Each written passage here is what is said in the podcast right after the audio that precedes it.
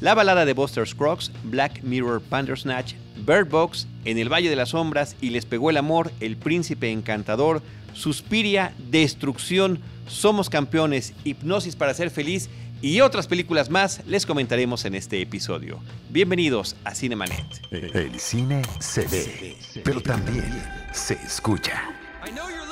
Cinemanet. Con Carlos del Río, Enrique Figueroa, María Ramírez, Diana Gómez y Roberto Ortiz. Cine, cine, cine y más cine. Bienvenidos www.cinemanet.com.mx es nuestro portal, es un espacio dedicado al mundo cinematográfico. Yo soy Carlos del Río, les doy la más cordial bienvenida al 2019, a nuestro primer episodio del año. Eh, quiero saludar en primer lugar a nuestra colaboradora que se está reinaugurando, ya ha estado en otras ocasiones en nuestro espacio, pero va a estar viniendo con más regularidad y se lo agradezco muchísimo. Rosalina Piñera, Ros Pinera en Twitter. ¿Cómo estás? Muy contenta de, que me, de, esta invitación. Muchas gracias, Carlos, este, Roberto, Enrique. Feliz de estar aquí con ustedes. Muchísimas gracias. Enrique Figueroa Naya. Pues muy feliz de estar acá. Un feliz año 2019 eh, para todos. Eh, es un año importante para Cinemanet. No diré nada más, pero si son buenos en las matemáticas y nos siguen, ahí algo encontrarán. Claro, algo interesante. Roberto Ortiz. Pues eh, un nuevo año para Cinemanet y esperemos que sea efectivamente un buen año, no solamente para un podcast, sino también para cada uno de nosotros como personas. Así es. Lo mejor para todos ustedes, queridos amigos cinéfilos que nos acompañan. Les mando los mejores deseos a nombre de nuestra productora general, Paulina Villavicencio, de Uriel Valdés Urismán, nuestro productor en cabina, aquí en las trincheras de Cinemanet, edita, postproduce, juega básquet, filosofa y además hace música. De todo, nuestro querido Urismán. Vamos a arrancar. La balada de Buster Scruggs y quiero este, darle la bienvenida a Diana Gómez que se integra a esta mesa de trabajo. ¿Cómo estás, Diana? Hola, feliz, feliz 2019 a todos y contenta de estar con ustedes, de verlos, de verlos sanos y poder platicar de cine, cine y más cine. Extraordinario. Y también de televisión, que eso será ya en otra ocasión. Pero sí queríamos arrancar, Rosalina, Enrique, Diana, con eh, algunas de las películas que fueron relevantes por distintas razones hacia el final del año en Netflix eh, que creo que de repente también es, hay una facilidad en estos que algunos tienen más o menos días libres hacia final del año y que de repente se aprovecha uno para ver cosas en casa, ¿no? Exactamente, y bueno, en, en particular esta película de los hermanos Cohen que, eh, bueno, ellos son amantes obviamente de este, de este género, del género western, y que llegan y, le dan nuevo aliento, nueva vida a, un género que parecía hasta cierto punto pues ya abarcado, pero que siempre como que regresa como con una nueva ola, y, es el caso de esta película. Sí, una película muy refrescante, de mis películas favoritas del año pasado, sin duda. Eh, yo la colocaba entre mis 10 películas favoritas. La verdad es que es una una cinta muy refrescante, como ya decía Ross, eh, pues ya han abordado los Cohen en, películas anteriores, quizá la más recordara sin, sin, sin, lugar para los débiles, ¿no? Por ejemplo, un western. Y bueno, Temple de Acero, que también fue una de las películas recientes que hicieron. Inclusive la propia Fargo, podríamos decir que tiene ahí algunos elementos de western, ¿no? Y esta es la primera que hacen con Netflix. Es la primera que hacen con Netflix y también pues, la primera que hacen como en cortitos, ¿no? Porque es una serie de... varias historias, seis. Son varias historias, son, son, cuentos adaptados a cine. Em, es curioso porque yo, por ejemplo, casi, o sea, muy esporádicamente me meto a Netflix y no hubo mucho ruido fuera de Netflix, fuera de la plataforma de la película. Y de repente un amigo llega conmigo y me dice, oye, ¿ya viste la nueva de los Cohen? Y yo, ¿cuál? De uno, un western, yo, Temple de Acero. Lo que pasa es que es muy de nicho, ¿no? O sea, es una película difícil de ver si no te gusta el western. No lo sé. ¿Tú crees? No sé, yo, tampoco diría eso. No, creo que es fresco. Mira, la, primera, el primer, porque son, son varios cuentos. El primero quizás sí pueda ser así un poco... Eh, pues, o sea, difícil quizá de que alguien que no ha visto a los Cohen diga, bueno, ¿qué está sucediendo? A eso voy, o sea, estamos hablando que, es un público de Netflix. Pero después los demás, yo creo que son hasta, hasta más, eh, ¿cómo decirlo? Porque es un bonito homenaje al género del western y muy convencional. O sea, hay una historia que es la más larga, que es la que más me gustó, que es de, amor ahí, como muy desgarradora, eh, que creo que es una historia... O sea, creo que no, no es tan difícil y de hecho justamente ese formato de cuentos es el que funciona. Es como si te echaras una serie, una serie. Son 133 minutos para echártelo de un jalón. Es una serie.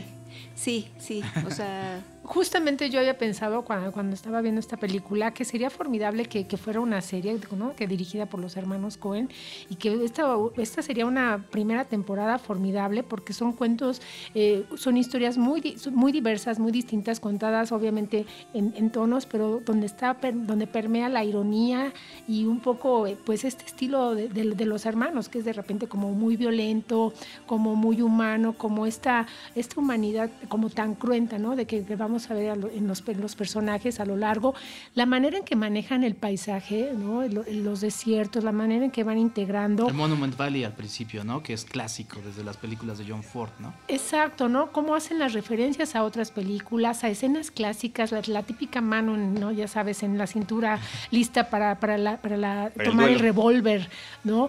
Y, fíjate que, bueno, yo acaba de, de ver recientemente eh, nuevamente la película de la diligencia de John Ford. Y, de verdad me sorprende cómo, cómo este género puede revitalizarse, ¿no? que era lo que, lo que mencionaba al, principio, a partir de, personajes que, que, pueden reunir o sintetizar a tantos otros en la historia del cine a partir de este género. Creo que una de las cosas más interesantes de la película son los distintos tonos que tiene cada una de la historia, que coincide con los distintos tonos que los hermanos Cohen le dan a distintas películas. Casi siempre van alternando entre una película muy irónica, sarcástica, absurda, ridícula y de repente otra súper seria, reflexiva y demás, todas irreverentes. Me parece que eso es interesante. Pero también uno de los aspectos más importantes de esas historias que se dicen, según ellos mismos, que a lo largo de 20, 25 años las fueron escribiendo y demás, es que no hay forma digo, se, podrá de casualidad, pero que uno vaya a adivinar el desenlace de cada historia.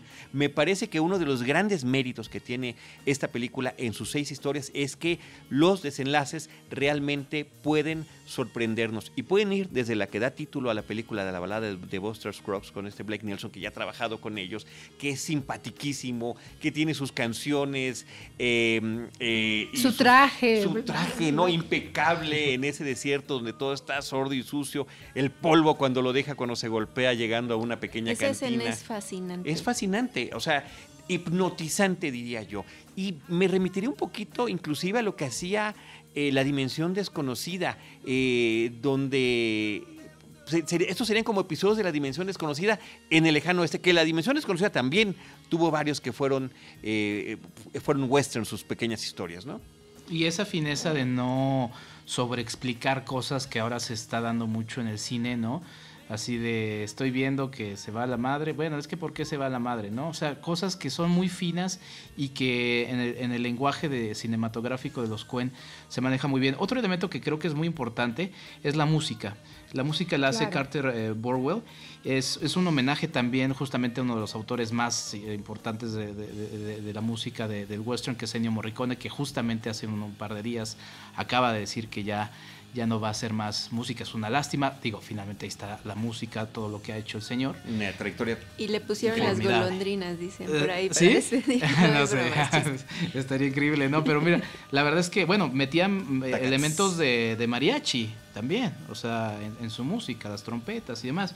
Entonces, eh, la, música de Carter Burger, que también ha sido eh, piensa eh, importante en las películas de los Cohen, en algunas, no en todas, está, está aquí metido. Y bueno, el elenco. El elenco, ¿no? Que me parece que no pocos este, directores logran convocar, sobre todo para una película que se va a exhibir en, en, una, plataforma. pues a James Franco, a Liam Neeson, a Tom Waits, ¿no? Y a todos, todos estos este, actores, bueno, icónicos de, de, su cine. Mm, de hecho, es como de las últimas películas que, que, sacaron de James Franco antes de caer en desgracia, ¿no? O bueno, que se filmaron, ahorita que ha estado como tan inactivo. Entonces es como interesante, porque incluso era como de las imágenes eh, del tráiler o de los de las eh, screenshots como más eh, pues vistosos, ¿no? O más que el público más podía conectar pues por, por el actor que es. Entonces es como de lo que más llama la atención también. Sí, y bueno, dentro de ese caso soy Kazan que su papel y su personaje en esta historia que es la más larga que se cuenta es... y la mejor lograda, ¿eh? aunque no significa que otras no, pero, esta realmente brilla, arranca, ¿no? Brilla ella y Harry Melling, que también está en otra historia muy cortita y muy, muy agreste. Y bueno, la más triste me parece que es la de Liam Neeson. Sí, mira, es justo. El Harry Melling es el el otro, el otro personaje. Eh, sí, ¿no? Es, y, y, cómo recupera como todos estos detalles. Este, estábamos hablando, por ejemplo, del paisaje de las montañas, este, los revólveres, pero el polvo, la búsqueda del oro, este, estas, eh, los carruajes, no, los pueblos, estos perdidos. Es que es un género que algún día tenemos que hacer un especial de uno de mis es mi género favorito, el western. Míralo. Eh, Míralo. Se mantiene muy actual porque finalmente era el abrirse camino en un nuevo, en un mundo desconocido, el, trabajo del esfuerzo justamente se, se, maneja en este, en este cortito de, cómo se encontraba el oro, eh, y pues la rudeza misma de la vida, yo creo que ahí está, ¿no?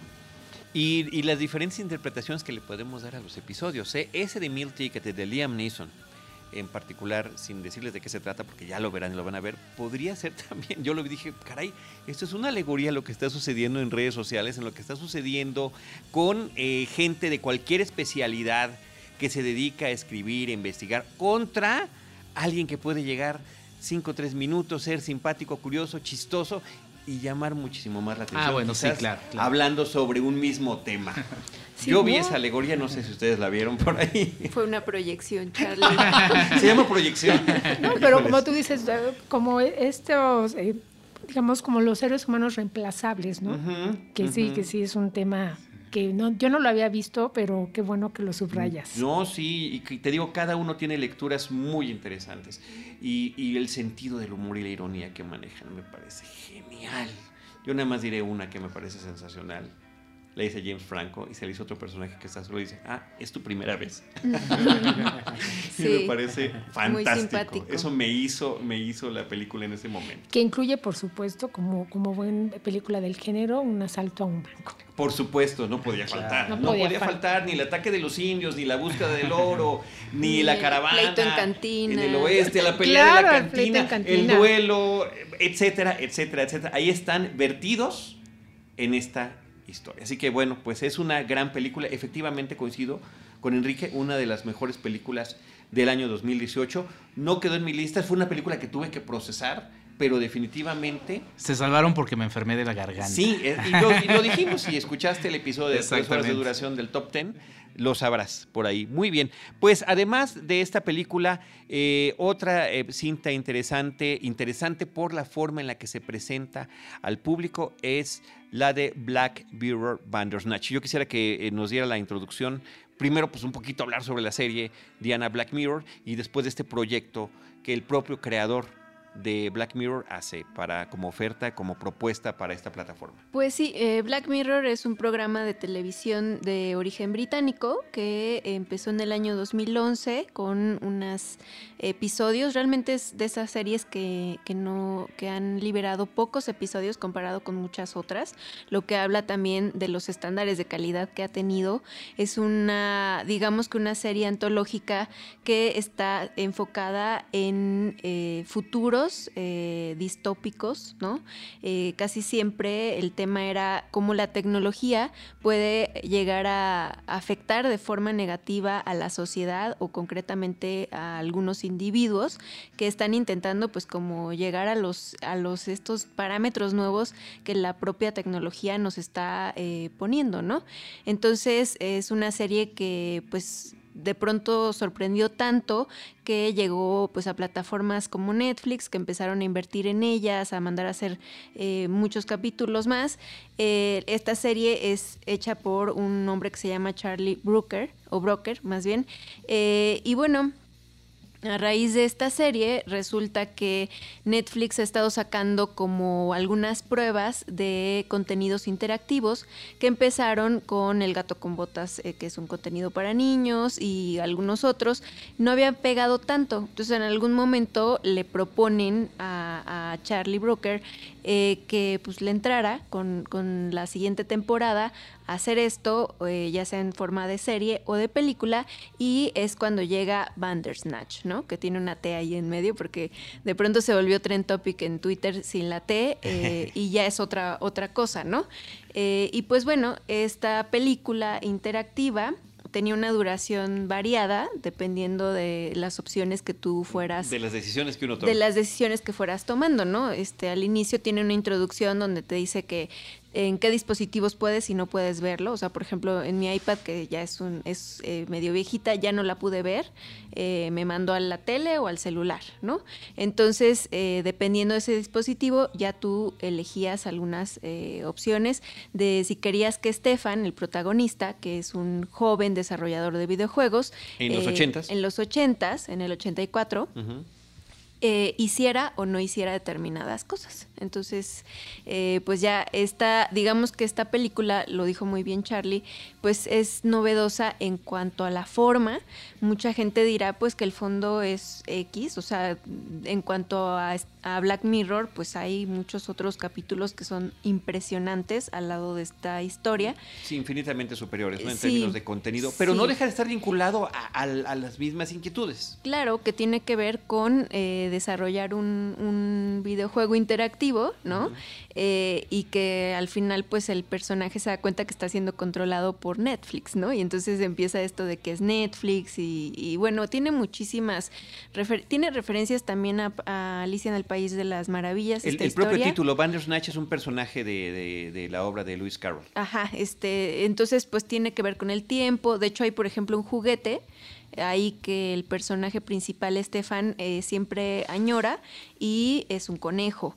Entonces, como siempre hay este tema de regresar el tiempo y, el conejo está como debajo de, la cama y tiene que ver tal vez con el hoyo de, Alicia en el país. Sí, también del otro lado del espejo hay una escena que refiere eso directa y claramente, ¿no? Sí, sí, sí. Hay, hay como muchísimas formas de leer esta, esta película y creo que es lo que la hace como muy interesante y revolucionaria me, llama mucho la atención siempre esta serie porque me parece que eh, no solo está como un paso adelante, ¿no? Como haciendo una especie de análisis de todo el fenómeno y del impacto que tienen este, las redes sociales, este, toda, la, toda la tecnología justamente en, la vida de todos y que también pues, pues abre como un, experimento muy interesante acerca, bueno, de la participación, ¿no?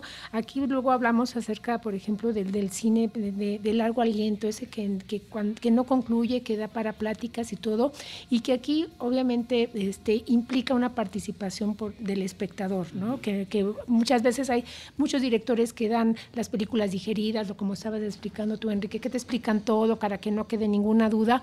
Hay otras que están en los finales abiertos y están estas que, bueno, te van a permitir de alguna manera, pues, formar parte de, ¿no? del proceso creativo. Enrique.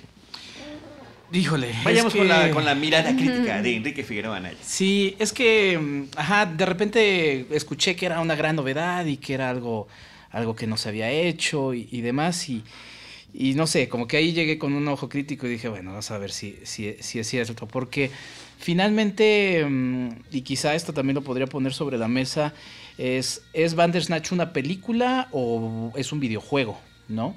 Porque finalmente eh, ya también la película al principio empieza a mencionar estos elementos que ya se habían hecho, ¿no? Los famosos libros, yo tuve esos libros de, de si el dinosaurio salta a la página siguiente y demás, eso ya había existido. Sí, esa eh, referencia me parece que es importante, porque si algunos tuvimos ese contacto, a mí me tocó lo de Find Your Fate, era, era la colección de Valentine Books, y justamente llegó a mis manos porque un amigo lo tenía, había una colección que el, el autor de, de, Escalofríos, de la serie, había escrito de R.L. Stein, y eran de Indiana Jones. Entonces, bueno, es ah, interesantísimo. Salta del precipicio o se lanza en el vagón. Bueno, pues se lanza en el vagón y se pase la página 132, ¿no? O ibas cambiando de página. Entonces, sí, está padre que la referencia, digamos que original, viene de la literatura. Exactamente. Y también, este, bueno, no los traje, les voy a tomar una foto, tenía esos dos libros. Y también, este, pues la referencia, la siguiente referencia viene siendo los videojuegos, que llevan ya muchos años haciendo esto. Cuando uno se encuentra con la forma eh, de cómo está hecha Bandersnatch, es cuando yo me planteo esa pregunta, ¿es un videojuego o es una película? Sí, porque crearon un, software especial, ¿no? Para poderla reproducir. Porque si además es un videojuego, yo no soy tan videojugador, creo que merecería inclusive hacer un especial respecto de estos temas, porque me encontré con una columna ahí del New York Times luego por eso les, dicen fake news, ¿no? Eh, en donde decía es que esto pueda cambiar la forma en la que se está haciendo, en la forma en la que se están contando historias. Pues no, porque los videojuegos ya lo han hecho. Y de hecho, si uno se pone a ver, hay videojuegos de hace 20 años que han propuesto cosas más creativas de cómo, de cómo aterrizar esta onda de, de la decisión de, de la toma de decisiones hay unos más, más modernos, más complejos, en donde estás casi en una persecución, tienes que poner botones en tiempo casi real, porque si, y si no lo haces en dos segundos, te cambia la decisión. La verdad es que creo que así como innovación, no. Ahora, si vemos tal cual la película, la película no tiene tantas opciones. No, te obliga, de hecho, a que... Te va obligando exactamente a que vayas a tomar una decisión. De hecho, la primera, y ahí fue, ahí fue cuando dije, bueno, no, no, no, no me está gustando esto. ¿La del cereal? Eh, no, no, bueno, la, segunda. Esa es la primera, esa es la primera. Y es como para tantear el terreno. Exacto, no. ¿Quieres la segunda caritas? Es la historia de un chico que está trabajando en una compañía para hacer videojuegos. Te pregunta. Que va a presentar un proyecto, ¿no? Porque ha, ha desarrollado uno, tiene una gran idea y entonces se presenta a una entrevista. El supervisor le dice, este, me está poniendo Ros la manita encima de la espalda para que no me exaspere. Eh, le dice. porque le interrumpí por eso. Le dice: eh, ¿Quieres hacer el videojuego con nosotros? Pues la respuesta es sí. Y se acaba, se acaba la película. claro. Y dices: Bueno, ok, le voy a poner que no. No. No, pero es que no es lo que quise decir. Oh. Ahí creo que está creo que está... Está manipulado. Está manipulado, pero te está llevando a una serie de cosas que... Y creo, y, otra vez repito, hace dos años yo fui a un evento que se llama el VR Fest MX. Hay unos desarrolladores, eh, desarrolladores aquí que hicieron un proyecto que se llama VR Awake. Y presentaron una película que se llama Ávido. Dura media hora, es, la, es el mismo principio. Estás con tus lentes de, de realidad virtual y tienes que elegir qué decisiones vas a hacer. Una producción mexicana. Y bueno, vas Charlie, y para cerrar con quizá, porque creo que hay innovaciones en el cine que han propuesto algo más interesante. Y ahí es cuando creo que otra vez como tenemos el acceso más comercial a esta, que está otra vez apoyada por una, por una empresa como Netflix, que está diciendo es que esto es novedoso, esto es nuevo, y entonces todos se suben al barco otra vez a eso, dices, no lo es ya dijimos que no, porque lo conocemos en libros, lo conocemos en videojuegos. Al final de cuentas es una película. Si es una película, porque le estás viendo, es una película. Pero es un videojuego. Es un diagrama de flujo, entonces, en todo caso, ¿no? Y nos vamos a ir a que todo, tanto el libro como el juego. ¿Pero por qué dices que es una película? Un diagrama de flujo es tomar una decisión, sí o no. Te vas a la izquierda, te vas a la derecha. Pero es más cercano a un videojuego, Charlie. Sí, por eso, pero, pero al final de cuentas también el videojuego está basado en un, un diagrama de flujo, ¿no? Entonces, si nos vamos a ir a los elementos, pues entonces es un diagrama de flujo, tanto el videojuego como la película. Sí, el manipulado termina siendo uno. Así como el personaje de la película se empieza a quejar y a, prácticamente gritar a los cielos qué está pasando, quién me está manipulando, pues el que nos está manipulando a todos es Netflix, porque nos tiene ahí, si no toma la decisión efectivamente, y no son dos segundos, es mucho más, como diez me parece, para que tome la decisión, si no la toma por ti, y si tomas la equivocada te va a regresar, ¿no? A mí me tocó estar como tres horas viajando en las diferentes eh, opciones, Andy y yo, que nos iba dando la película. Y me parece que es interesante porque es una que está, una vez más, gracias a una plataforma tan popular a nivel global, en la que todos podemos jugar y participar al mismo tiempo. Entonces yo creo que esa es la parte que la hace relevante, ¿no? Y que la, y la acabamos platicar y que ponga esos temas que tú estás diciendo en la mesa. Esto ya existía y existía en estas presentaciones. No, y además es como una carrera espacial nada más que entre plataformas. O sea, ellos de alguna manera querían anotarse ese, esa, esa, eh, ese gol, esa palomita, de decir, nosotros fuimos los primeros que sacamos esto, ¿no? O sea, como ya apartando ese lugar en la historia, digamos, de, de la nueva televisión.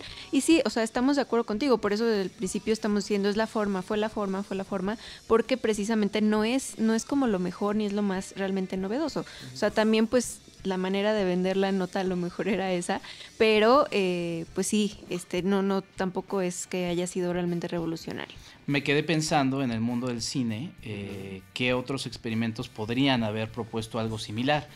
Y me encontré con una película muy interesante de hace 51 años, ¿no? que se llama Playtime, de un director de cine francés llamado Jacques Tati. Eh, proponiendo algo distinto con las limitantes, porque además también el cine tiene sus propias limitantes. Los videojuegos tendrán otra forma más sencilla de abordar otro tipo de cosas. El cine dentro de sus reglas, dentro de la forma en la que se realiza, pues tiene sus limitantes narrativas. Y en esta película de 1967, digamos que abrimos un libro de, de, dónde está Wally y observamos en una escena abierta a distintos personajes.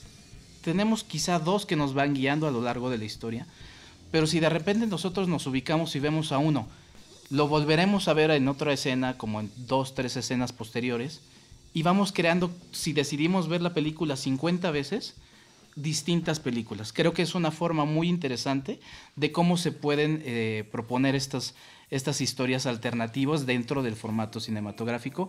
Y bueno, la verdad es que son ejercicios muy interesantes y creo que lo que nos provocan también es pensar eh, qué otras cosas había y que creo que también le ponen un reto interesante al cine. Y nos hemos, lo hemos visto en el mundo de, las películas de, cómics.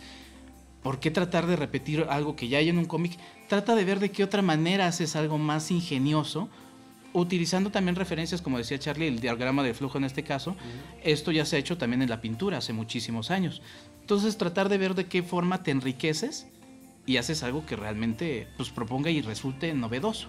¿no? Ahora nunca vas a encontrar el hilo negro, es cierto, pero sí puedes crear algo distinto. ¿no? Y, pasa como cualquier otra serie eh, de televisión, que cuando tenemos un salto a otro medio, por ejemplo Star Trek, que era una gran serie televisiva con ciertas muchas limitaciones en términos de producción y por la época y demás, y que bueno, da el salto al cine y dicen, ah, qué padre, más, más efectos y demás, pero estaban mejor los episodios. Hay gran cantidad de episodios infinitamente superiores que lo que resultaron o han resultado las películas hasta la fecha. Y aquí pues pasa lo mismo como decía Diana hace rato, ¿no? Hay muchos episodios de Black, Mirror, inclusive referidos ahí mismo como Nosedive, que es como le ponen a uno de los videojuegos por ahí, ¿no? De las varias referencias que hay, hizo Diana una nota ahí en Sensacine, que, este, que resultan más interesantes que la propia película esta, ¿no? Y a los primeros episodios no les fue bien comercialmente. No, no, no, no, y también eran, eh, eran difíciles de entrarle, ¿no? El primero me parece que es medio rudo. Para mí es episodio 1, ¿verdad? el episodio 1 ¿eh? de la temporada 1. Para mí es de los mejores, o sea, es como realmente lo que te atrapa, o sea, es así de dame 10 segundos para, para captar tu atención y lo logran perfectamente, ¿no? Así es. Bueno, yo nada más quiero finalizar y a ver si a lo mejor tienen alguna ustedes también.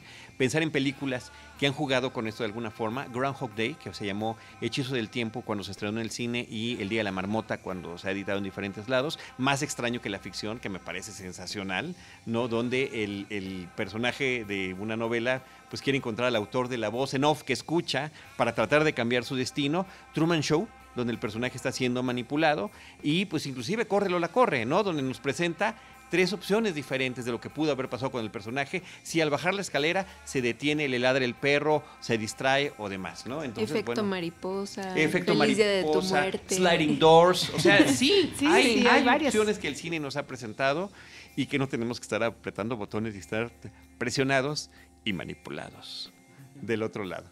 Bueno, pues ahí está lo que podemos decir. ¿Algo más? ¿Alguna otra cosa que quieran comentar sobre Black Mirror Bandersnatch? Y finalmente también de Netflix, pues eh, Diana, comentar lo que significó este...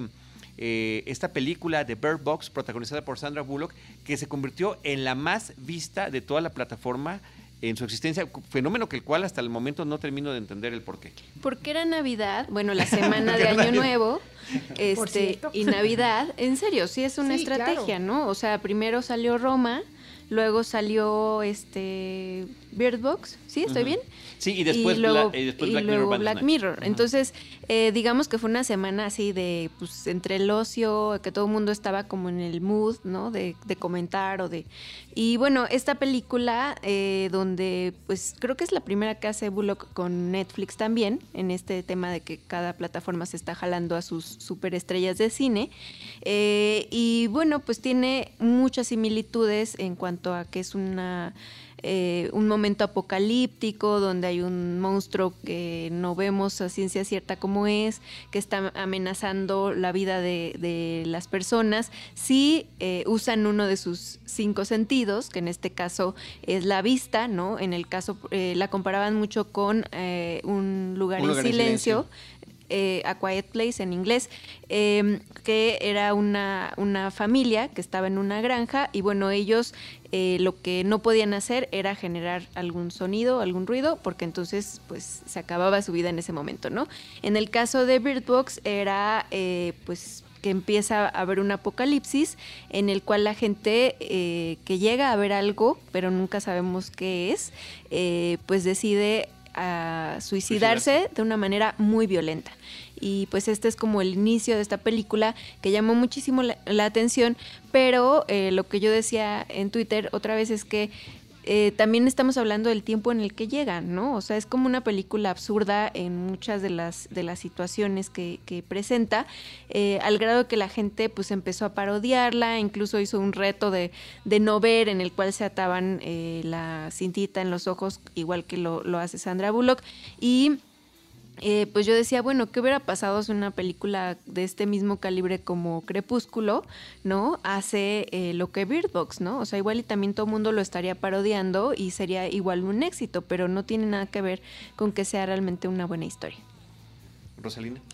Bueno, yo quisiera digo, resaltar de entrada, bueno, la, directora de, de, de, este, de Beer Box, eh, a ciegas, que es Susan Beer, que bueno, pues uno de los pilares o el pilar femenino de Dogma 95, de este movimiento este cinematográfico, eh, pues ganadora de Oscar y que yo creo que, que, sí le pone un ingrediente eh, respecto al manejo de emociones, ¿no? Que tal vez, eh, como, como dicen, de repente pareciera como eh, situaciones como muy absurdas, que podríamos tomar, no sé, como referencia a esta película del incidente de M. Night Shyamalan. The Happening, ajá. Exacto, The Happening, justamente a partir, obviamente, como de esta, eh, de ignorar, ¿no? Como el, como el entorno y de cómo, en ese sentido, me parece que la película de Shyamalan eh, es, mucho más efectiva en, el, aspecto de, los suicidios, que son mucho más brutales, mucho más impactantes, ¿no? Que de repente no sabes por qué razón y, y cómo poco a poco van descubriendo cuál es el origen, ¿no? Y, quiénes son justamente los, ejecutores de, esta, de esta invitación a la muerte.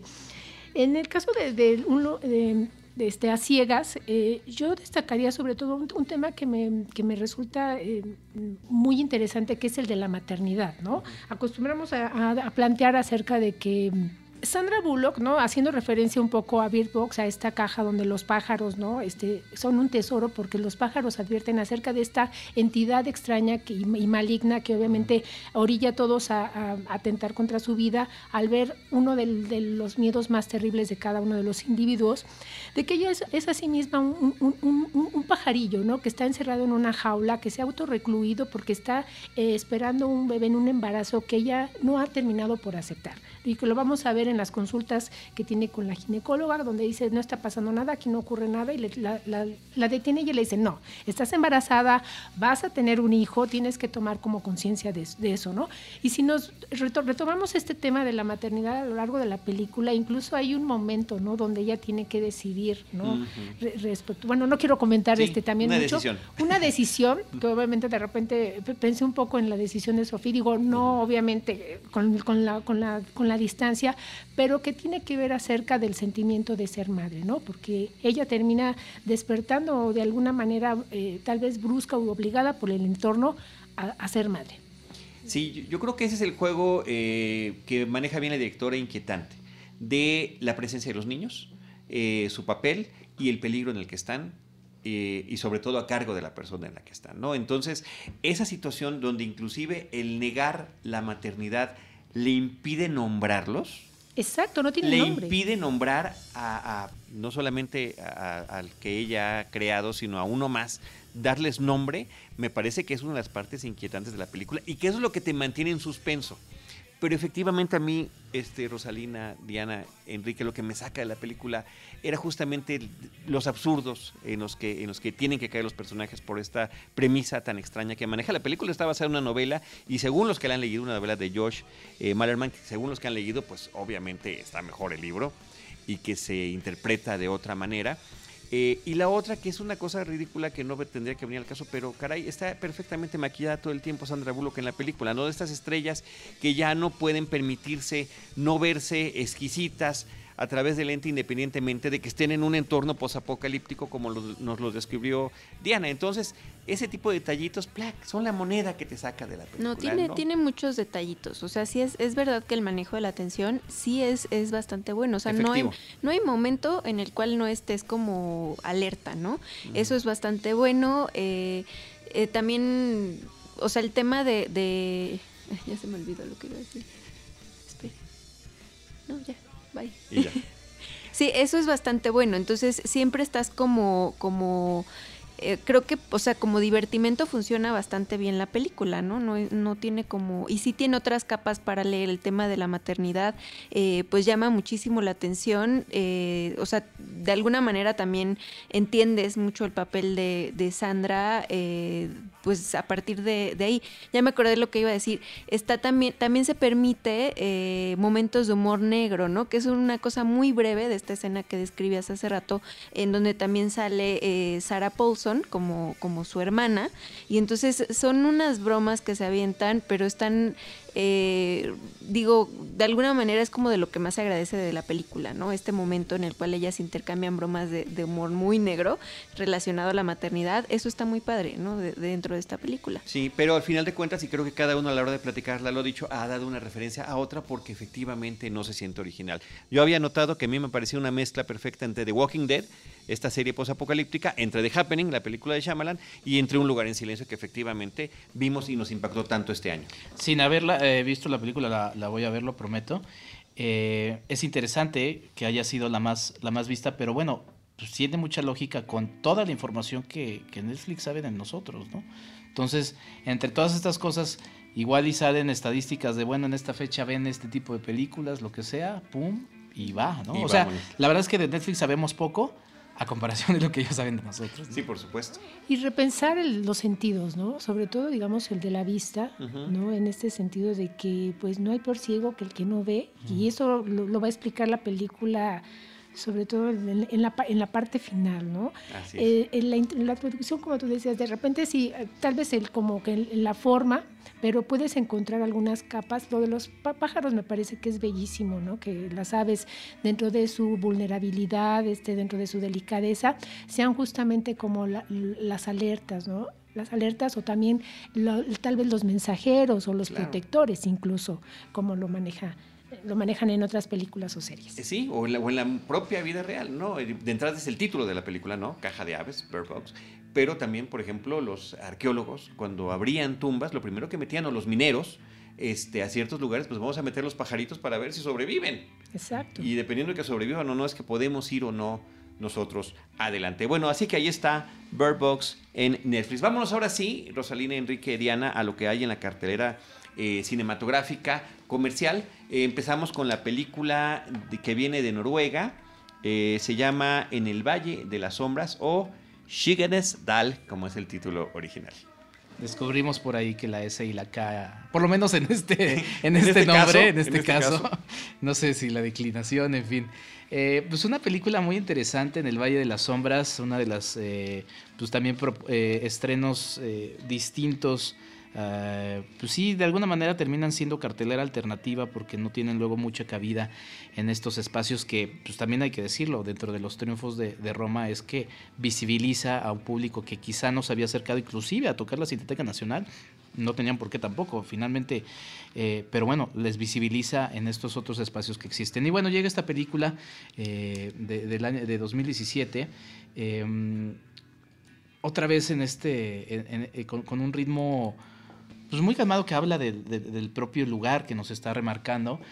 Eh, y podríamos decir que es que yo todo lo veo como el viaje del héroe o no, podríamos decir que es como una especie de viaje del héroe con un personaje pues muy interesante, querida Ros. Yo estoy de acuerdo contigo. De hecho, me remitió, sobre todo, bueno, por a otro estreno reciente, una, una, una película la casa más grande del ah, mundo, justamente. justamente de Guatemala, aunque también estaba ahí Lucía, Lucía de México. Sí, que tiene más en común algo, ah, tiene unos vasos vinculantes mucho más allá de, la, de, las, de las ovejas. Pero yo creo que hay que mirar de verdad con, con, ojos este, curiosos el cine que se está realizando en Noruega, sobre todo, bueno, esta película que está anunciada dentro del cine de género de terror, hay, por ahí un halo respecto a la licantropía, ¿no? este, a la luna llena, al mito del, del hombre lobo, y vamos a, estar en, un pueblo muy apartado en, en Noruega, ¿no? siguiendo este crecimiento, este descubrimiento este interior y exterior de, un niño a partir de la ausencia del hermano. ¿no? Sabemos que el hermano está perdido, que, están ocurriendo cosas terribles en, la aldea, ¿no? están apareciendo algunas ovejas este, muertas, se les está atribuyendo a un monstruo que vive en el bosque y este pequeño tiene un amigo, este Aslak, que es el, niño protagonista, eh, tiene un amigo mayor, mayor que él, por cierto. Que habla también de la soledad que vive el personaje, ¿no? que no tiene amigos de su edad, ¿no? que está normalmente recluido en su casa. También nos habla de la vida en este, en este espacio como Noruega, frío, boscoso, todo lo contrario a lo que es nuestra Ciudad de México, sobre todo en estos días. ¿no? Es, exacto, y que le dice, yo sé dónde podemos encontrar al monstruo, que es en este, en este bosque, y entonces lo que vamos a ver a lo largo de la película es como este pequeño, ¿no? bueno, no quiero decir se le pierde, se le pierde su perro y a partir de ahí es que es que sí la premisa es lo único válido para que no eche Exacto. spoilers de más. Pero digamos que va al encuentro del monstruo. va al encuentro del monstruo. Lo que sí quiero destacar es la fotografía que es bellísima. Esta película hay momentos que es verdaderamente poética. Es, es un viaje digamos como lo, lo, dice el título a las sombras pero con una música que de verdad te aleja de la pantalla y te lleva a un momento sublime. La música la música también es muy importante en una de las escenas eh, pues más importantes de la película. Eh, inclusive por ahí aparecen coros, la verdad está como ausente, pero en los momentos muy importantes está, se hace presente y, bueno, la verdad es que tiene un mensaje muy muy profundo que hay que estar eh, viendo con mucha con mucha calma, pero pues sí, una película muy bella, hay que decirlo así. Y que tiene que ver con los secretos de familia, ¿no? Lo que siempre se oculta, los descubrimientos. Hay una parte donde el niño le preguntas, le, le, preguntan, ¿conoces a tu hermano? ¿Conoces realmente a tu hermano? Y a partir como que de esta pregunta es donde se detona pues todo este viaje iniciático que mencionabas, Enrique, ¿no? De, de esta película que, que por eso yo le encuentro un vaso vinculante con la casa más grande del mundo, porque es este niño tiene que vencer sus miedos como los, los vence la pequeña Rocío en esta película. Y crecer igualmente como ella, eh, muy joven, ¿no? Madurar muy, muy joven. Y también hay otra frase por ahí en una de las escenas más importantes también de la película, en donde se habla de este pues, miedo a lo, a lo extraño y que normalmente se les dice como a los monstruos, ahí va un mensaje para el señor Trump, ¿no? De cómo ese miedo a lo otro, pues hay que quitárnoslo de encima y ver que no están así, ¿no? Sí, no tememos lo que no conocemos. Y sobre todo este tipo de películas que llegan a, la cartera comercial y que bueno, pues ahí está la oportunidad para verlas. No teman a ella, no teman a su ritmo, no teman a que es una película que no llega a sana comercial. Sí, de hecho yo recordaría la más reciente, la película de Noruega, la película de Noruega, este Telma, eh, de que estuvo en, la, muestra pasada, que yo creo que sí es como una lección de cómo puedes hacer, cómo puedes generar tensión a partir de un tema sobrenatural, de una manera magistral, eh, con muy pocos elementos, eh, con una ausencia de efectos especiales, valiéndote de la música, de la fotografía y por supuesto de estos acercamientos, estos close-up al, rostro, este, al niño y e, esta entrada al, bosque que es maravillosa porque donde tú ves un bosque imponente y unas figuras muy pequeñas que son las cuando se están adentrando, cómo es el ser humano cuando se acerca a lo desconocido. Bueno, pues ahí está. Excelente opción en el Valle de las Sombras. Eh, de Francia llega la película que se llama Y les pegó el amor. Es una película de comedia. Monposa es el título original. Eh, una comedia ligera dirigida por Frederick Forrester y que eh, me parece que empieza bien, ¿no? Empieza interesante en la Francia contemporánea, una pareja madura y su familia, la pareja todavía pues embarcada inclusive en un jugueteo sexual, me parece muy divertido, el prólogo de la película es sensacional, hasta que descubren una crisis que está pasando su hijo adolescente, que es eh, la pérdida del primer amor, lo rompió la novia y este muchacho ya no sabe qué hacer. Me parece que esa parte es la más valiosa de la película. Bueno, sobre todo destacaría es enriquecedor este, ver cómo, en, por ejemplo, en el cine francés y en este tono, de, en, esta comedia, puedes ver cómo son las relaciones padres e hijos, ¿no? Allá qué tan fácil es hablar acerca del sexo cuando en, en otros en otras películas ¿no? de, de, otros países, pues es un tema como muy difícil. Como en nuestras propias casas. Cómo los hijos eh, se convierten de alguna manera, no solo en el espejo de la relación, de cómo fueron los padres generaciones atrás, sino también en, cómo aleccionar a los padres sobre todo este encanto, el enamoramiento, todos estos sentimientos y emociones que han perdido por, por, por el paso de los, de los años. Porque como tú dices, si bien ellos comparten y tienen una vida sexual activa como o sea, los padres. Así nos lo presenta la película. ¿no? Ellos, los, los adolescentes, enseñan, bueno, ok, eso es sexo, pero pero más allá del sexo está el, amor, el entendimiento, el respeto, el vínculo ¿no? afectivo que logras entablar con una pareja. Pero es muy generosa tu, tu interpretación de la película porque me parece que está sobrada de situaciones y de gags que no funcionan y de cambios de ritmo que resultan, inclusive de cambio de temática, porque la película arranca empezando con eh, este gag que se vuelve repetitivo del chavito llorando y de repente la historia se cambia a la vida personal, a la vida de pareja de los padres. Y creo, como dices, creo que sería incluso mucho más eh, efectiva la, trama si no, si no fuera como una comedia, porque me parece que ahí ya como que encaja de manera muy forzada todas las situaciones absurdas para, obviamente, para hacerte reír. Sí, y finalmente digo, los elementos que menciona, que menciona Ross, pues están ahí presentes. Lo, malo es que en la forma en la que nos, están presentados, eh, de hecho, como a la mitad de la película, que uno siente que ya es el final, eh, como que se convierte en una cosa totalmente distinta. Eso creo que también se vuelve contraproducente de la película porque termina uno diciendo, bueno, o sea, donde íbamos no era donde íbamos, ahora viene la segunda parte de la película en una. Y creo que todas esas cosas van, van siendo eh, negativas, ¿no? Distractores, inclusive. Distractores que terminan, sí, sí, molestando un poco. Ah, sí. sí, qué lástima. Me parece que es una película malograda que, que promete y que al final no termina de cumplir la promesa, al menos es lo que a mí me pareció. Sí, sí, sí estoy de acuerdo, aunque yo también eh, destacaría otro tema que es uno de las redes sociales, ¿no? Cuando empiezan estos retos, que era como mencionaba, ¿no? Mencionábamos que son estos fenómenos que estamos viviendo. Sí, bueno, lo que decía este, Diana del reto, que mal llamado reto Bird Box, es un, es un monumento de la imbecilidad y me parece que sí, ciertos personajes en esta película de Y les pegó el amor también incurren en cosas similares, ¿no? Exacto, ¿no? Y que me parece también tal vez un poco arriesgado presentarlo en pantalla. Y que, por ejemplo, el mensaje de la primera parte de la película es uno y al final termina estando encontrado y ya no se entendió si se está promoviendo entonces, pero bueno. Sí, pero pues es que, como dice la película, y les pegó el amor. Quizá por eso no entendemos nada. Bueno, pues ahí está esa película. Por otra parte, yo quiero comentar brevemente la cinta animada El Príncipe Encantador, eh, dirigida y escrita por Ross Benokur, y que está retomando eh, no es de ninguno de los estudios mayores, eso es lo primero que hay que decir, no está conectada directamente ni al universo creado por DreamWorks ni a los universos creados por Disney, finalmente sí se está basando en toda esta literatura europea de los cuentos de hadas y particularmente en la figura del príncipe encantado o el príncipe encantador. No, resulta que... Ese personaje secundario, ¿no? Sí, el, gran personaje secundario, ¿no? Aunque resulte ser el héroe y demás, ¿no? De la Cenicienta, de la Bella Durmiente y de Blancanieves, que las tres aparecen en la película. Eh, a las tres el mismo hombre resulta que es el que las ha rescatado, pero resulta que este hombre, su maldición de pequeño, ya ves que cada una de las princesas tiene una maldición, bueno, la maldición de él es que le sobró encanto. Alguien decidió que le sobrara encanto y nadie se puede resistir a él.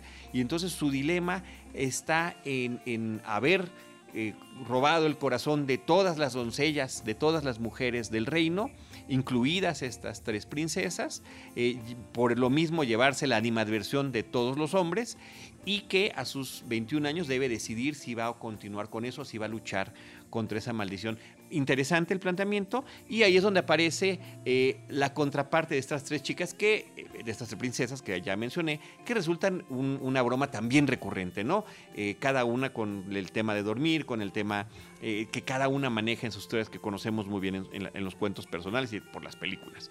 Y es un personaje extra de una chica atrevida, una chica, digamos, de nuestro siglo XXI, ¿no? Representando la feminidad, que se va por la aventura, eh, pero que al mismo tiempo tiene su corazón blindado para el amor. Y el hecho de ese encuentro de opuestos generará que ambos puedan eh, pues avanzar personalmente y madurar también en estos términos. Entonces, esa es la película, me parece que es una película muy irregular porque de repente tiene momentos simpáticos, de repente momentos aburridos, eh, en este viaje del personaje, ¿no? Porque se vuelve una road movie entre estos dos personajes que tienen que cumplir ciertos retos y llegar a un desenlace que muy posiblemente todos podamos adivinar. Una curiosidad, una película familiar, cumplidora, pero me parece que no ofrece eh, prácticamente nada más. Querido Enrique, también eh, llega a la cartelera el remake de Suspiria.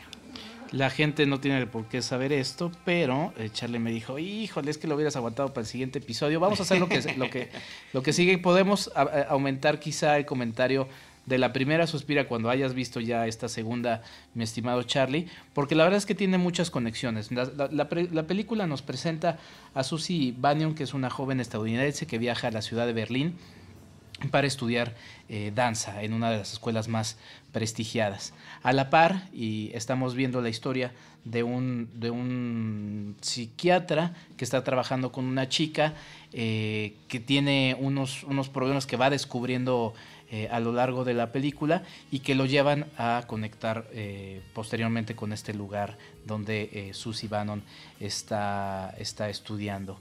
La, la, película, la verdad es que pues resulta, ahora que estamos muy acostumbrados al asunto de los remakes, resulta una propuesta interesante de cómo hacer un remake que, proponga, ¿no?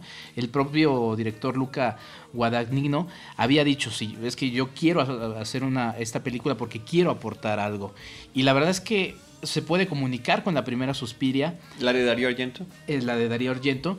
Y, eh, y, también propone cosas muy interesantes de esta época, justo como esa película hablaba hablaba, hablaba con, su tiempo. Esta propone con los dos. Y la verdad es que es una situación bastante interesante. Estéticamente sí es una propuesta muy distinta a, la de Argento. Y creo que ahí tiene vasos comunicantes muy interesantes. De hecho, aparece aparecen ahí elementos que les, que les, van a conectar todavía más con la película. La música es muy interesante. La música la, la, la, hace Tom York, que es eh, uno de los miembros de Radiohead. El año pasado su compañero se llevó las palmas con dos de los mejores soundtracks del año pasado, que fue El Hilo Fantasma y eh, Nunca Estarás a Salvo, que fue Johnny Greenwood. Entonces, bueno, Tom York está, está, está participando. Ahí hay una anécdota muy chistosa. Tom York tiene H en su nombre, Johnny Greenwood no tiene H en su nombre. La perdió eh, Johnny en una apuesta con Tom York. Eh, entonces por eso cambiaron sus nombres y, los tienen así. Pero bueno, la película de, de Suspiria es muy interesante. Al final son tantas cosas y tantos elementos que va metiendo en la, en la cinta que sí uno tiene que, procesarla con, mucho tiempo. Dura, eh, pues sí, aproximadamente una, una hora más que la, que la de Argento. Entonces, eh, pues bueno, ahí me voy a quedar para tratar de, en el siguiente episodio, mi estimado Charlie, pues hablar de las conexiones que tienen con las dos películas y, creo que la propuesta de esta Suspiria de Guadagnino eh, va muy acorde con lo que se está viviendo en los tiempos y al final la parte final es muy interesante. Da para eh, mucho. Suspiria 2018, protagonizada por Dakota Johnson, sale Tilda Swinton en la película y Chloe Grace Moretz, entre otros. Actuaciones muy interesantes de estas dos actrices que normalmente vimos, hemos visto en otro tipo de papeles, con otro tipo de críticas. La verdad es que se lucen muy bien. Ah, y el aspecto de la danza es, es, es espectacular. La verdad es que es muy, muy impactante. Muy bien. ¿Algo que quieras comentar sobre esto? Muy bien. Bueno, pues vamos a lo siguiente. Eh, Rosalina, la película Destrucción Destroyer en su título original. Yo salí, bueno, salí fascinada de ver esa película. muy entusiasmada desde, desde antes de que empezara el programa. Sí, no solo porque es Nicole Kidman, sin ser Nicole Kidman, que es otra prueba acerca, bueno, del profesionalismo. Y estabas hablando hace, hace un momento acerca de Sandra Bullock, que se ve espectacular en, en pantalla. Y, tal vez si habláramos acerca de cómo luce Nicole Kidman en esta película, pues podríamos este, olvidar otros temas este, muy interesantes de, esta, de esta película dirigida por Karin Kusama, que aparte me parece que es, se adentra en los terrenos del cine negro o del, nuevo cine negro, de una manera eh, muy eficaz para contarnos pues como una detective, ¿no? Que ha trabajado infiltrada en una, en una banda de, robabancos, ¿no?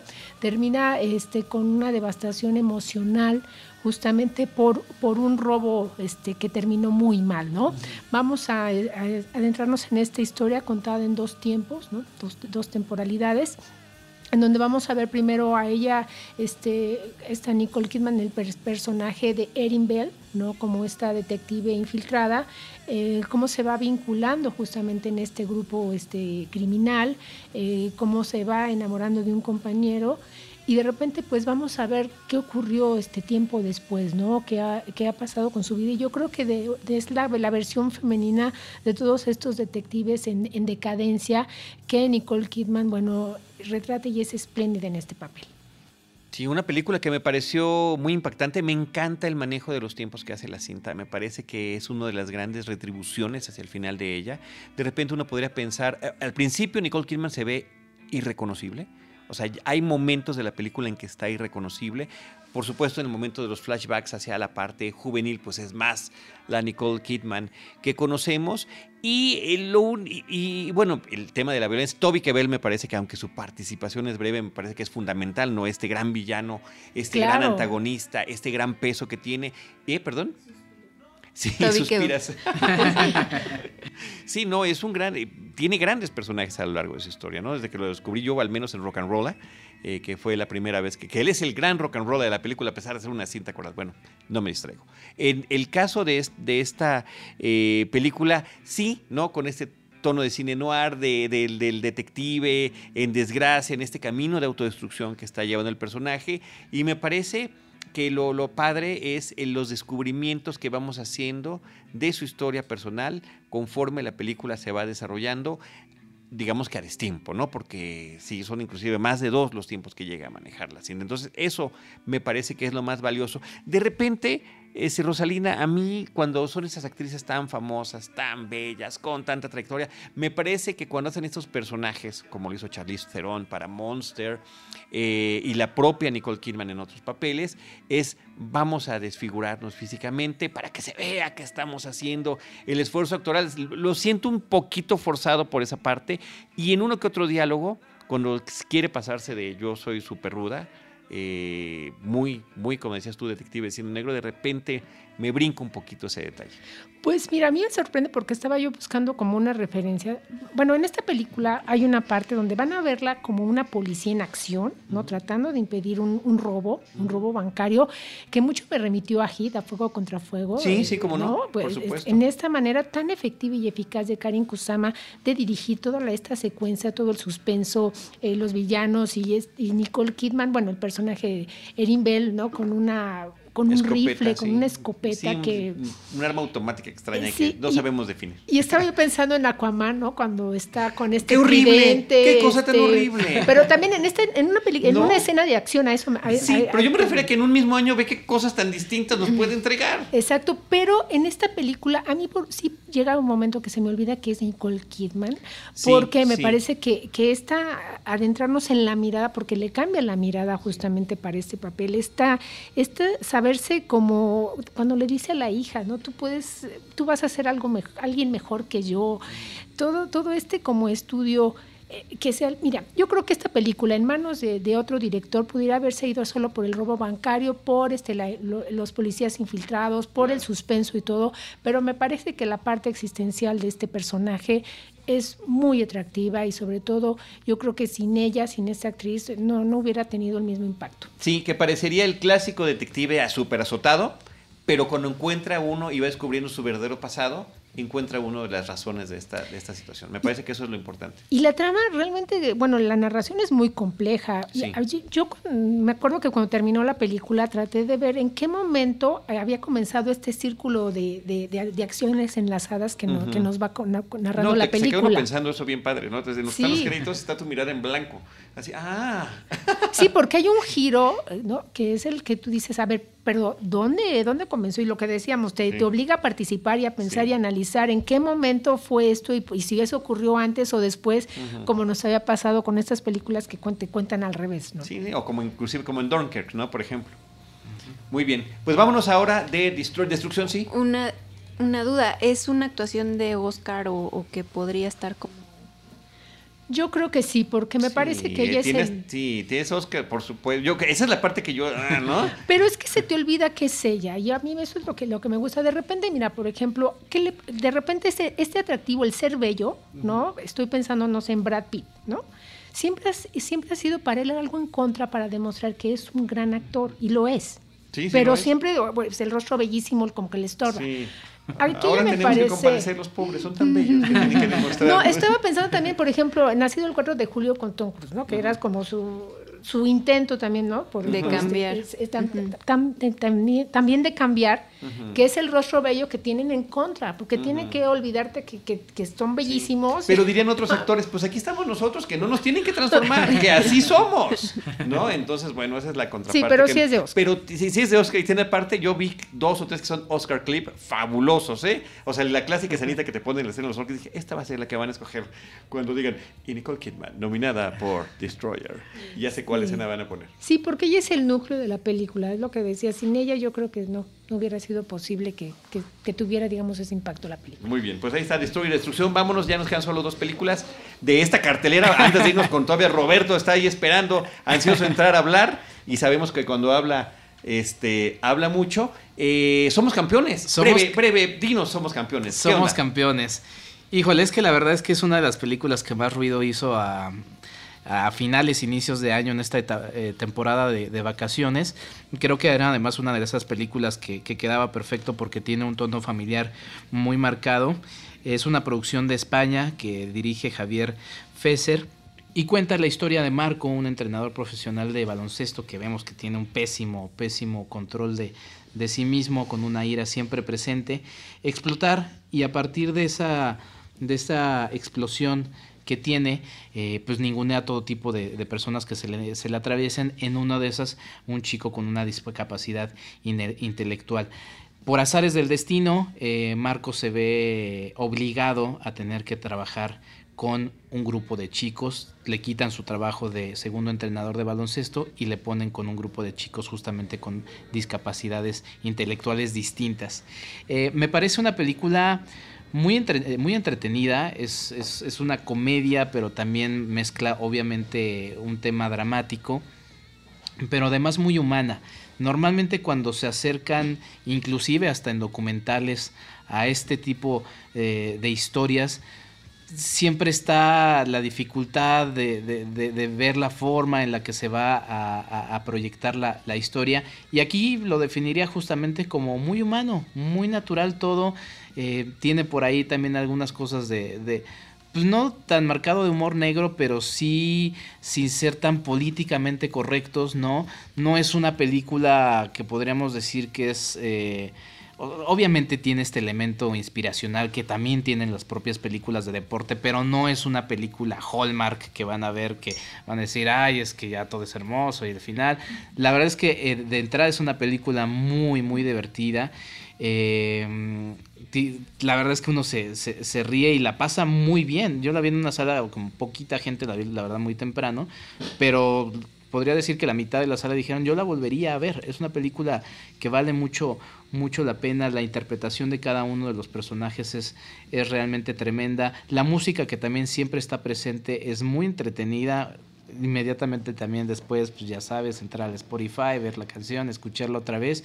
Y pues la verdad es que es una película muy entretenida eh, que seguramente, seguramente veremos por ahí en un par de años en algún remake. No con, esas cosas, esas cosas con algún, con algún cara bonita como el entrenador y, también como los chicos, ¿no? Pero bueno, pues ahí está, no se la pierdan, somos campeones. No sé cómo le ha ido, en taquilla, la verdad es que creo que era una, un buen estreno de temporada, pero, pero bueno, pues ahí está, no se la pierdan. Estupendo. Y ya para finalizar este episodio, pues hablar de la película mexicana de Víctor Audifred, Hipnosis para ser feliz, una película que está en exhibición en Cineteca Nacional desde hace un par de semanas y que a través de diversos capítulos que nos va presentando, desde un prólogo eh, que sucede en un famoso museo de la Ciudad de México, eh, en unas escalinatas donde dos personajes pues casualmente están viendo las mismas obras de arte que se encuentran donde escuchamos algunas reflexiones que pudieran tener y este encuentro casual que eh, repercutirá en la que, en la que podría ser o no la posibilidad del amor. Y cuál, cuál eh, podría ser el desenlace de ellos y si, y si deben o no continuar y, también tiene que ver con el que si nos adelantamos a tratar de iniciar una, iniciación, una, relación romántica o no, cuáles, cuáles son estos, estos eh, momentos que uno debe de identificar de una de las dos partes.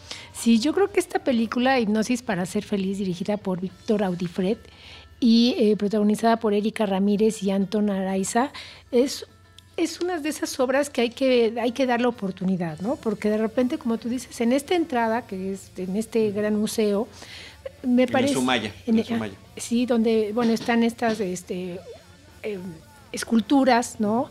Y está esta pareja que se está conociendo. Yo creo que si hacemos un seguimiento acerca de los entornos que maneja la película, vamos a ir entendiendo un poco cómo, em, cómo pudiera ser este, como este entendimiento de las parejas, ¿no? Este encuentro entre hombres y mujeres en esta eterna guerra de que si el hombre es de Marte y las mujeres son de Venus y, y todo. Y, sobre todo lo que me gustó mucho es justamente el manejo de los entornos, ¿no? Irse acerca de estas esculturas que representan tal vez este, lo humano, pero que de alguna manera es un entorno frío, blanco, este, impecable, impersonal, ¿no? Y cómo eh, después eh, vamos a, digamos, a, una, a, una, librería, que es como este entorno del saber, ¿no? Donde empieza como el, poder de la palabra, de las relaciones, donde se empieza como esta apertura de los personajes. Y poco a poco después vamos a estar en, un viaje, ¿no? Porque van vamos a regresar a la raíz aquí, de quiénes somos, de dónde venimos, por qué somos así y cómo irse conociendo mutuamente. Y yo creo que en este sentido, de, este, este, si seguimos como, bueno, esta simbología de, de cómo se, es la relación entre, este, entre esta pareja, cómo se van enamorando y, y, por qué se, sobre todo por qué se llama hipnosis para ser feliz y dónde termina, dónde concluye la historia. Claro. Claro, si es que no es tan concluyente como uno quisiera o no que lo fuera, ¿no? Y de repente muy buenos registros de los espacios tanto cerrados como abiertos, eso hay que decirlo.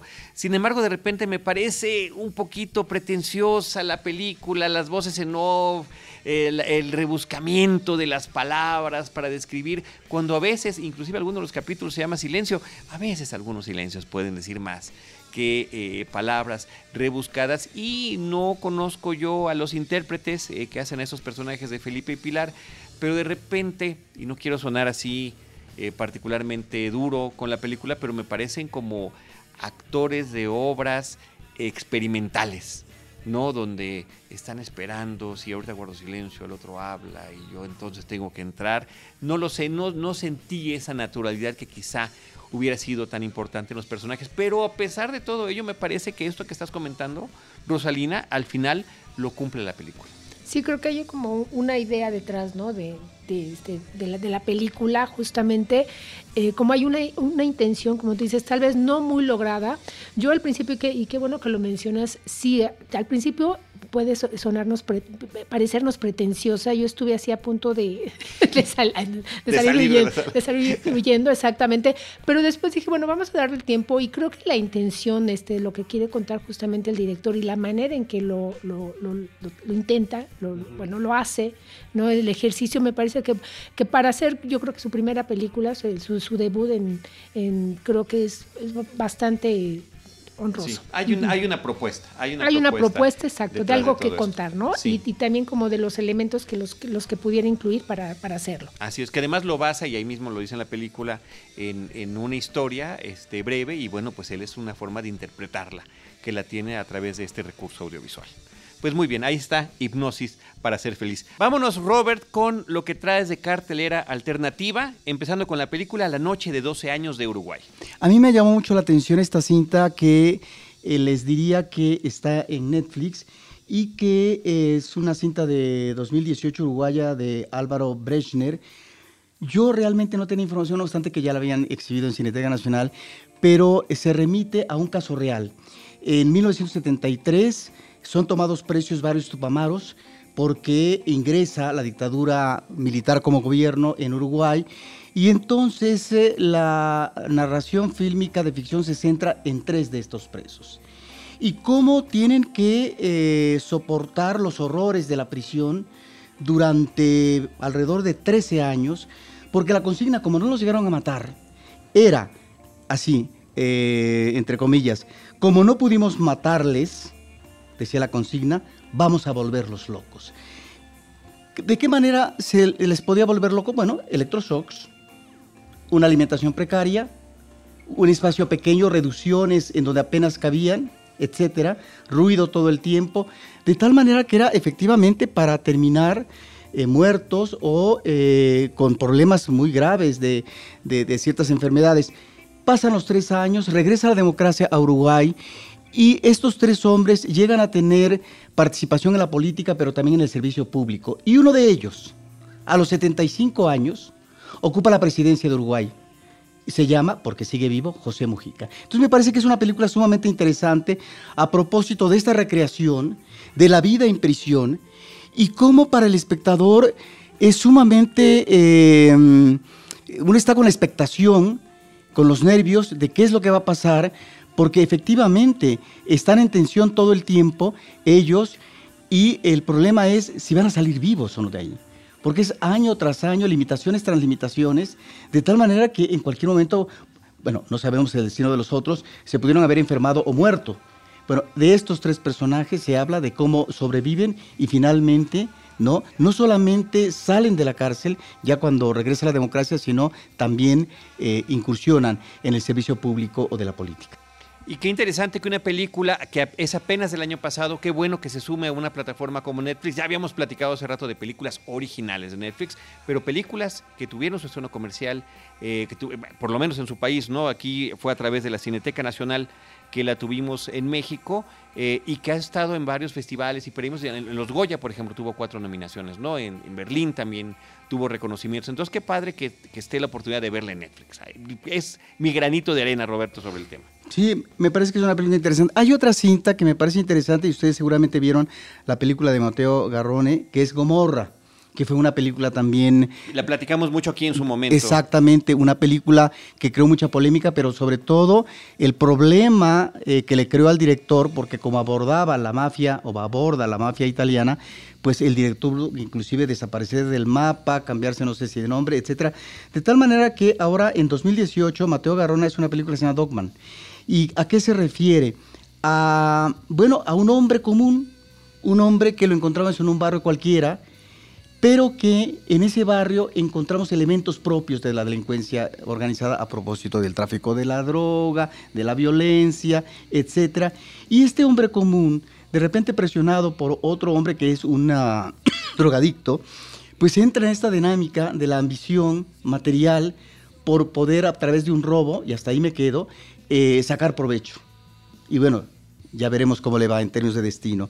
Me parece que aquí, si bien es cierto que el, guion no es muy vertebrado, yo creo que el director sí logra crear un personaje sumamente interesante de, esta, de, este personaje que tiene la hija, que está separado de la mujer y que por lo tanto tiene es, esa parte de vida íntima que no tiene propiamente fantasías o ilusiones, pero que a lo mejor su, su, su, ambición mayor es que pueda eh, tener una vida bollante materialmente hablando.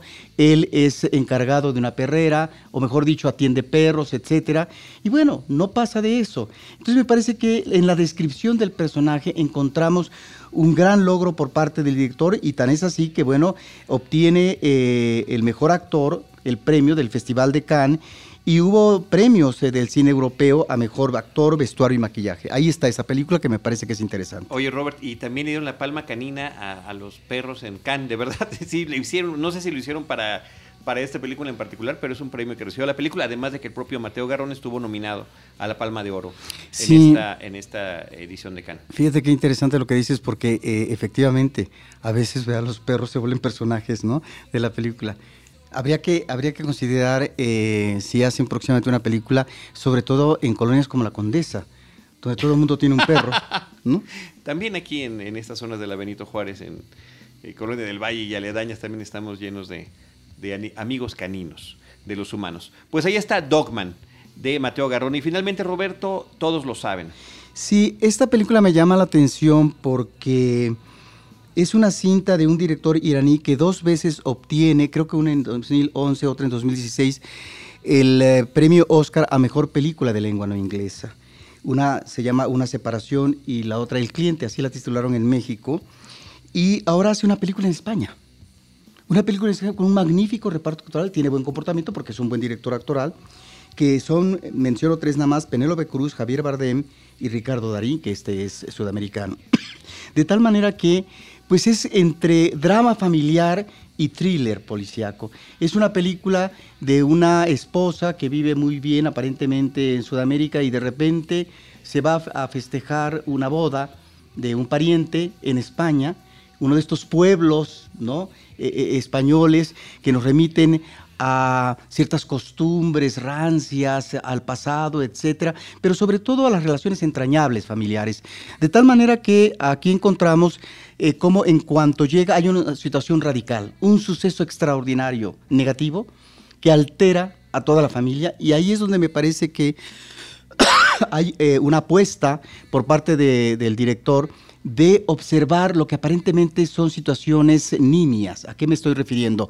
A eh, cuestiones eh, del comportamiento humano en términos de sus relaciones próximas, inmediatas. Y recordemos que el director, tanto en una separación como en el cliente, es un director que, aunque está abordando temas, em, digamos, angulares, dramáticamente hablando, eh, sí nos remita a la relación de pareja. Y en más de una ocasión al quebranto de la relación de pareja. Sí, por, por, por, diferentes causas. Aquí también estamos ante otras razones, ante otras situaciones que tiene que ver con el pasado cómo el pasado finalmente no puede borrarse tan fácilmente porque de alguna manera está determinando. Y aquí a partir de una situación fatal, pues es que eh, se, reúnen nuevamente pasado y presente. Y me parece que hay un juego ahí narrativo interesante. Y también yo sobre eh, em, destacaría la actuación de Penélope Cruz como una madre angustiada, buscando a un familiar, etcétera. Me parece que es una película interesante y que logra esa tensión dramática, que logra también suspenso. Y que bueno, efectivamente los, los, los, los, más vagos de las ficciones existen en términos de situaciones como puede ser el secuestro, etcétera. Roberto, y eh, para concluir esta parte de la cartera alternativa, ¿qué cosas hay en Cineteca Nacional? ¿Ibas a decir algo, Rosalina? Sí, yo bueno, iba, a comentar justamente que este director en particular, que el, el cine que él que él este, eh, realiza no solo es enriquecedor respecto a los modos de vida y de relacionarse eh, en, la cultura en su país, sino que toca estos conflictos este, morales e incluso éticos, de, que parten, como, de, como decía Roberto, de asuntos que parecieran nimios o, incluso triviales y que tienen un gran impacto en la psicología y en la, y en la relación final ¿no? de cada uno de los personajes. Sí, y sobre todo ahorita que estás mencionando eso, en estas relaciones, no diría que son relaciones tribales entre los matrimoniales, pero sí en países eh, eh, como Irán, en donde es muy difícil a veces eh, un manejo más relajado, abierto en las relaciones maritales en tanto eh, que el hombre es el que predomina en términos de quién dice la última palabra. Y por eso en ese sentido me parece que es un director que sabe apostar, no propiamente por el registro de género, pero en una de estas películas sí encontramos una situación de misterio propiamente, a partir de un evento, eh, digamos, drástico también, ¿sí? Eh, que podría tener como un, como un acoso, un abuso, de tal manera que ahí está, don, es decir, estas situaciones que podrían a veces eh, superarse, uno entendería, no fácilmente, pero con el tiempo, pues pueden minar efectivamente eh, las relaciones matrimoniales. Y en el caso de esta película que estoy aludiendo, que no sé si es em, el cliente, es algo sumamente interesante porque es también una especie de representación, ¿no? De los eventos como si se tratara de un evento teatral. Entonces, en ese sentido, me parece que lo vuelve todavía más interesante y enriquecedor como puesta en imágenes, ¿no? Claro, y aparte que hace, se adentra en temas como la culpa, ¿no? Esta, esta mujer que de repente dice, bueno, fue mi culpa haber dejado la puerta abierta, ¿no? Para, para esa, esa agresión que, que sufre y que se vuelve también como una especie de thriller, ¿no? A partir de, de un evento pues eh, tal vez esté muy urbano, citadino y, y, bueno, obviamente que resquebraja esta relación. Y un director nada más para finalizar, que aborda muy bien las situaciones intimistas, si estás de acuerdo. Estoy de acuerdo. Perfecto, gracias. Rosalina, pues ahora sí, Robert, eh, Cineteca Nacional con sus clásicos. Bueno, yo quiero mencionar efectivamente que durante enero, y dejo de lado la primera película, pero va a haber tres más que eh, será el transcurso de enero y por lo tanto el público las podrá ver. Eh, clásicos de Cineteca Nacional que efectivamente en pantalla grande, bueno, está el, lema de que el cine solamente se disfruta en el cine, ¿no? Sí, yo ya sobre, esa, sobre ese planteamiento tengo mis dudas, pero efectivamente en términos de una vivencia completa que eh, logre incidir convenientemente en los sentidos, pues es eh, una experiencia muy grata estar ante la pantalla grande. Y quiero mencionar que este mes eh, van a presentar una película de los años 30 de los hermanos Marx que se llama Héroe de Ocasión. Dog Soup, creo que es el título Dog original. Soup, sí, del 33. Es una película extraordinaria, posiblemente será la película emblemática de los hermanos Marx. Es de una irreverencia y ahí es donde me parece que la buena comedia, en este caso en Estados Unidos, ya la estamos viendo, bueno, no solamente desde los uh, grandes actores del cine silente como Buster Keaton, Charles Chaplin, aunque Charles Chaplin es de origen inglés, pero bueno, se pasa a Estados Unidos inmediatamente después de comenzar su, eh, digamos, carrera en, en, ¿cómo se llama?, artística en... Uh, en Gran Bretaña para comenzar a hacer cine silente en Estados Unidos. En esa ocasión me parece que es una de estas películas en donde encontramos a varios de los hermanos Marx, bueno, pues obviamente quien encabeza a, esta, este grupo pues es ni más ni menos que Groucho Marx, que aparte tiene libros, etcétera, y que era un hombre extraordinario en la comicidad. ¿Y qué es eso? A partir de una historia X, que en este caso es un hombre que va a ocupar eh, una, un papel gobernante en un país, bueno, eh, realmente... En un país ficticio. En un país ficticio. un papel dictatorial además. Sí. Eh, la manera como el, digamos, Leo Macari, que es un especialista en la comedia, es el director de la película, y a partir de, personajes como Groucho Marx y los otros hermanos, pues logra una película sumamente atractiva que nos remite a esta mirada sardónica, devastadora de lo que es la guerra, de lo que es la política, etcétera. Estamos hablando de los años 30. Sí, yo creo que lo que siempre ha sorprendido a los hermanos Marx eh, de Groucho, además, era esta irreverencia y esta parodia que me parece adelantadísima a su época y que de repente la vemos y nos sorprendemos con películas contemporáneas o películas de hace 10 años o de hace 20, 30, y esto tiene desde los 30 que lo estaban trabajando de esa manera. Y se vuelven clásicos. Y algo que dominan mucho es el ritmo de la comedia, que es algo yo me parece que lo más difícil, ¿no? Si tú dejas en un, lapso menos o segundos más, el famoso timing, puedes perder la risa o, digamos el impacto que tenía como el, comentario. Y, bueno, el ritmo que maneja este, toda la palabrería, todo lo que, todo lo que dice Groucho, bueno, es este, sorprendente, ¿no? ¿De qué, manera... Em, cómo, cómo es tan ágil justamente para realizar la comedia. Me parece que, bueno, esta película se conoce más como Sopa de Ganso, sí, no, pero qué, bueno, bueno, retomar sopa de ganso, sopa, de, sopa de ganso. De hecho, así ha sido vendida en, los DVDs, bueno, en, las películas, y, pero qué bueno que se retome con el, el, título original. Sí, sí, que eso es algo con lo que Enrique sabe y Roberto desde siempre en Cinema siempre tratamos de dar la referencia del título con el que se conoció originalmente en México, y para eso tenemos la referencia de los libros no editados eh, por, por eh, la Filmoteca de la UNAM. Eh, los libros de, Jorge Ayala Blanco, ¿no? Sí, los libros de, Jorge Ayala Blanco. que ayudan muchísimo para ver cuándo se estrenó la película, con qué título y el se estrenó título y demás. Y cuál fue en el México. Porque la traducción literal es sopa de pato, ¿no? Sí, Por ejemplo. Exacto. Sí, porque el, asunto del título en México, como predomina en, en, el internet todos los títulos de España, resulta de repente confuso. Entonces uno se quiere referir a una película y si quien sí la pudo ver, por ejemplo, aquí en México, de repente dice, no, pues no ubico de cuál me estás hablando, pues siempre es más fácil eh, referirse a esta estas bases de datos, ¿no? son las carteleras cinematográficas. La, ah, ese es el nombre, sí, viene por décadas eh, y bueno, por periodos. También me parece que... Todavía encuentran algunas en Filmoteca de la UNAM. Ah, Excelente, gracias por el anuncio. No, pero siempre las recomendamos y las utilizamos muchísimo en este espacio. Los hermanos Mac, Groucho, Harpo, Chico y Cepo, los cuatro allí en esta película. Sí, aunque el protagónico era Groucho Marx y efectivamente, como dices, eh, tiene una labia impresionante. Es decir, ¿cuál sería su equivalente? Estaba pensando ahorita en el ámbito contemporáneo.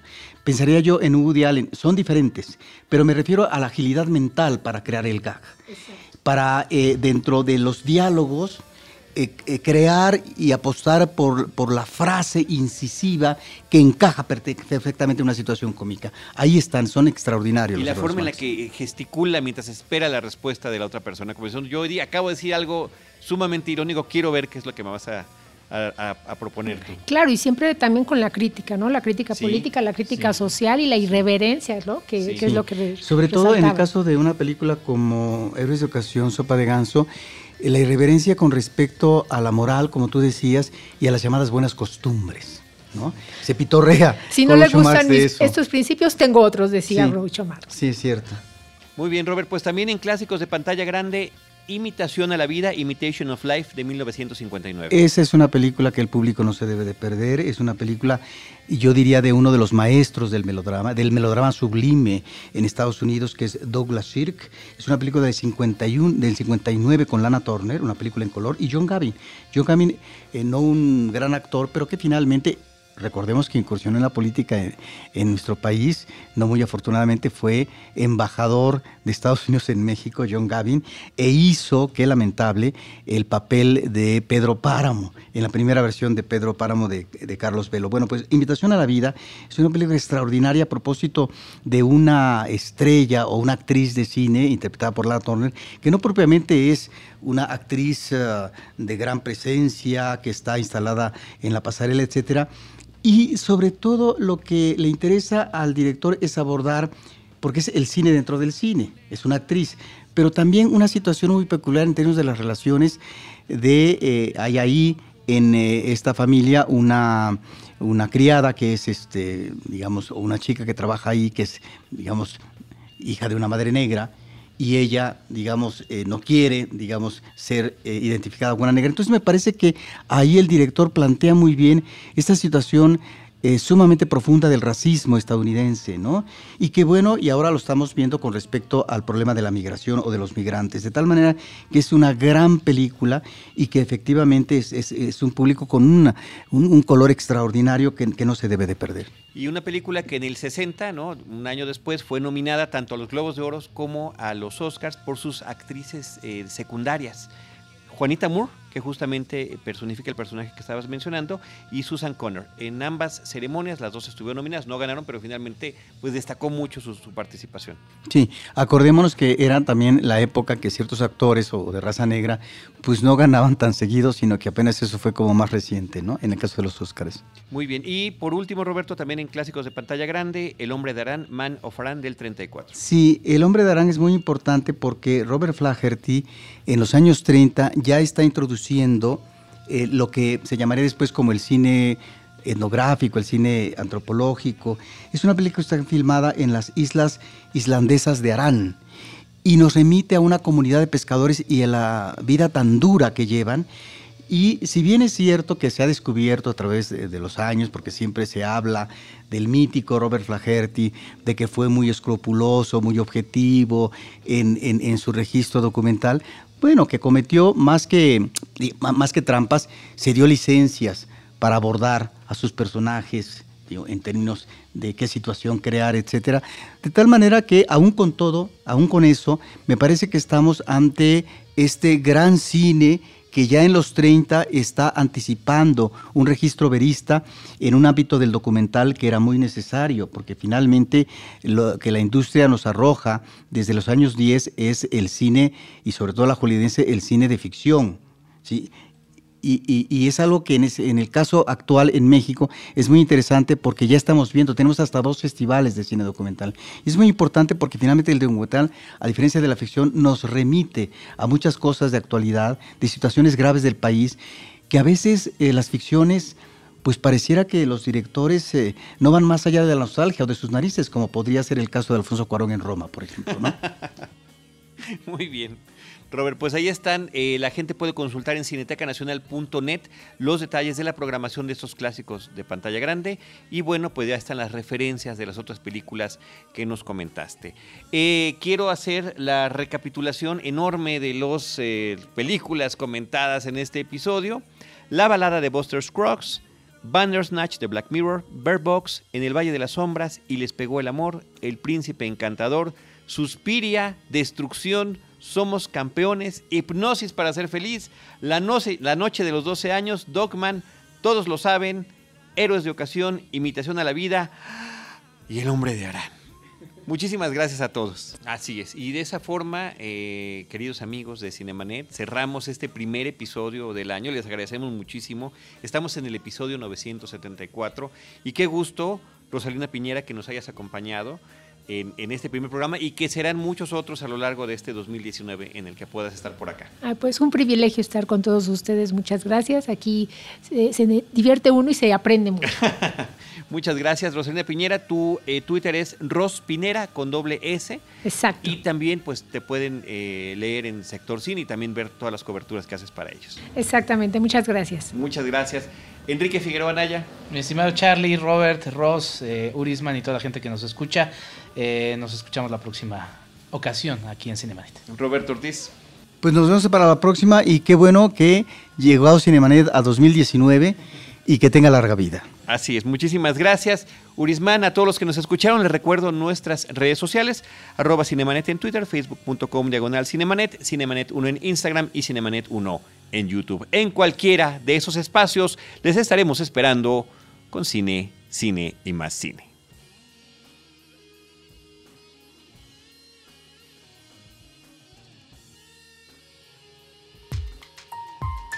Esto fue Cinemanet. Con Carlos del Río, Enrique Figueroa, María Ramírez, Diana Gómez y Roberto Ortiz. El cine se ve, pero también se escucha.